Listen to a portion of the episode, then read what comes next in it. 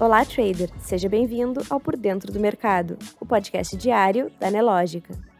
Você confere agora os acontecimentos e dados econômicos que vão movimentar o mercado financeiro nesta terça-feira, 6 de setembro. Descolada do cenário exterior, a Bolsa Brasileira abriu em queda hoje, com pressão de possível alta da Selic na próxima reunião do Copom. No calendário econômico, o índice de variação de aluguéis residenciais subiu 1,76% em agosto, uma aceleração em relação à taxa de 1,05% registrada no mês anterior.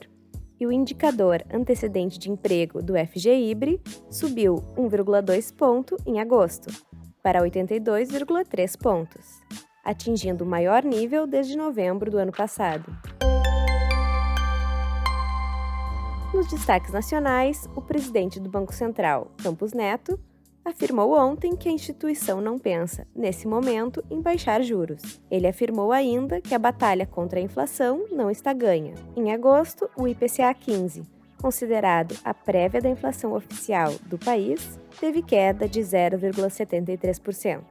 Na economia, a operadora aérea Gol divulgou ontem os resultados prévios de tráfego de agosto de 2022. A oferta de assentos por quilômetros voados aumentou em 43,9% na comparação com o mesmo período do ano passado, enquanto o total de assentos cresceu 41,4%. Já o número de decolagens no período subiu 44,9%.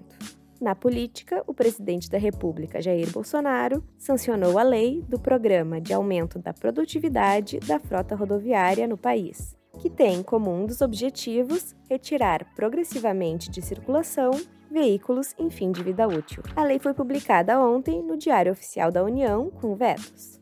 Na área internacional, a taxa de inflação ao consumidor dos países que integram a OCDE desacelerou levemente em julho, a 10,2%, à medida que o avanço nos preços de energia perdeu força na maior parte da região, segundo o comunicado divulgado pela OCDE nesta terça-feira. Ainda na área internacional, a peste suína africana, inofensiva para seres humanos, mas altamente contagiosa entre os animais, está se espalhando a um ritmo alarmante na Europa, alertam especialistas e autoridades de saúde. Desde o início do ano, um total de 285 surtos de peste suína africana foram detectados em fazendas europeias. No mercado financeiro, às 10h35, o Ibovespa recuava 1,98% aos 109.957 pontos.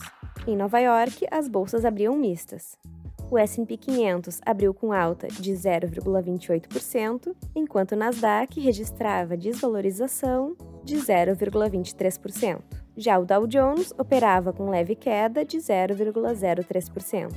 No mesmo horário, o dólar tinha alta de 1,04%, cotado a R$ 5,20, e o Bitcoin era negociado a 19.776 dólares.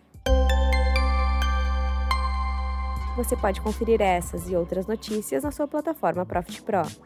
Se você ainda não é assinante, faça hoje mesmo seu teste grátis. Um ótimo dia e até a próxima!